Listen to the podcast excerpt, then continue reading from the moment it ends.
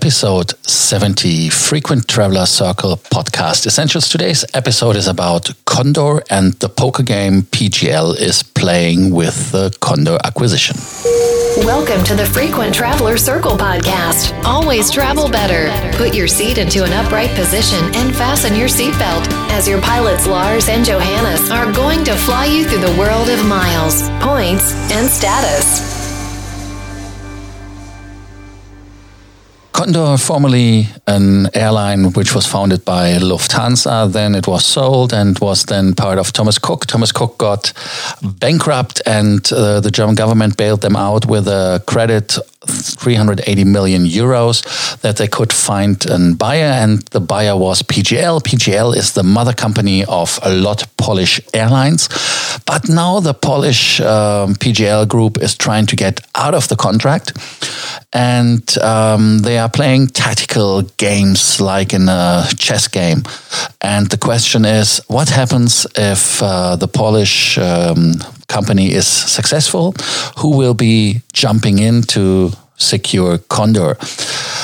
So, what happened? Um, as Condor is in a kind of a so called it's not a chapter 11 but it's a kind of a chapter 11 situation and um, they should have been out of this uh, in end of march 15th of april the condor group has to or the owner has to pay back the 380 million from the credit from the government but uh, on the 6th of uh, april there were yeah, there was the uh, case that there were a couple of injunctions against the um, plan how to do it.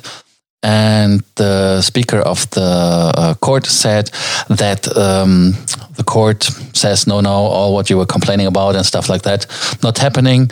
The whole plan is um, binding and it has to be fulfilled. So, uh, situation is 15th of April, you have to get the money. And um, that uh, Condor has to deliver. And um, this money can only be delivered when the LOT mother company, PGL, will pay the money. But this takeover is a kind of a getting a, a, a crimi or a crime. Uh, crimi is the German word, I think, but it's crime is the proper English word. It's a crime uh, TV show when you see what's happening. They are saying, hey, um, in the German news magazine, Der Spiegel, um, they are quoting people who are part of the negotiations uh, that PGL would even request money if they have to. Um, yeah, just give up the rights on on Condor. And what are they doing?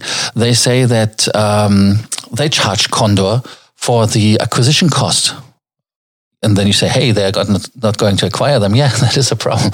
They're trying to charge for the consultants. And on the other side, Condor says, hey, listen, uh, PGL, you are not going to buy us. We get uh, money from you.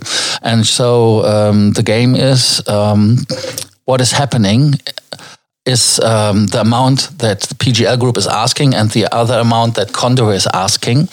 Um, is it just zero out? So we don't ask for anything, you don't ask for anything. That Condor um, is not more expensive, even for not buying it than they thought.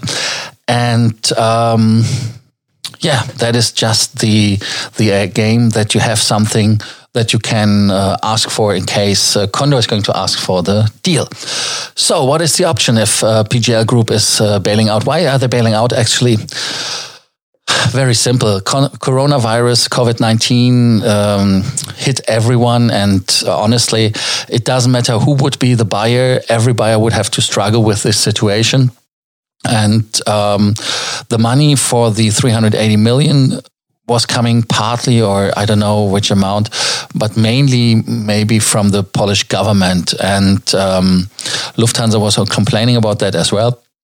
And uh, as LOT is not flying, one of the first airlines which were got grounded actually, so they need money for themselves. And you cannot argue and say, listen, we are paying 380 million for for Condor to buy, and then we want another amount, same or maybe higher amount uh, that we keep a lot flying. So it's a kind of a challenging situation. So they have to get rid of it, like everyone, in my opinion, would have gotten rid of it.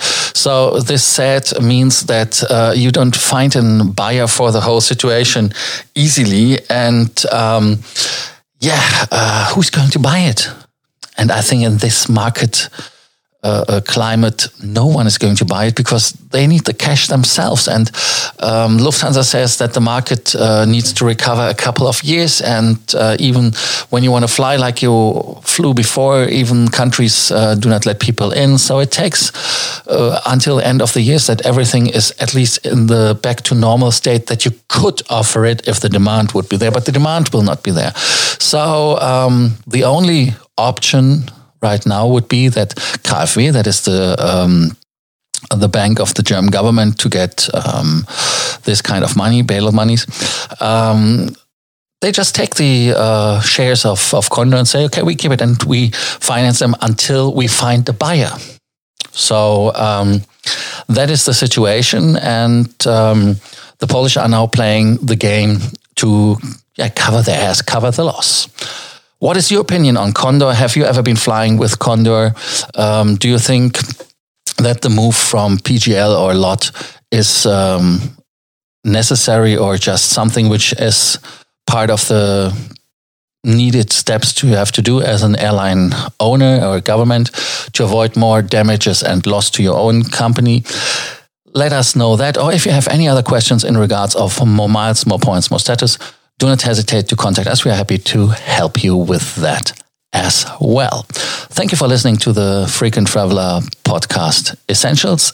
And do not forget to subscribe to our podcast that you do not miss any news in the world of miles, points, and status. Thank you. Bye bye. Thank you for listening to our podcast, Frequent Traveler Circle. Always travel better and boost your miles, points, and status. Book your free consulting session now at www.ftcircle.com now.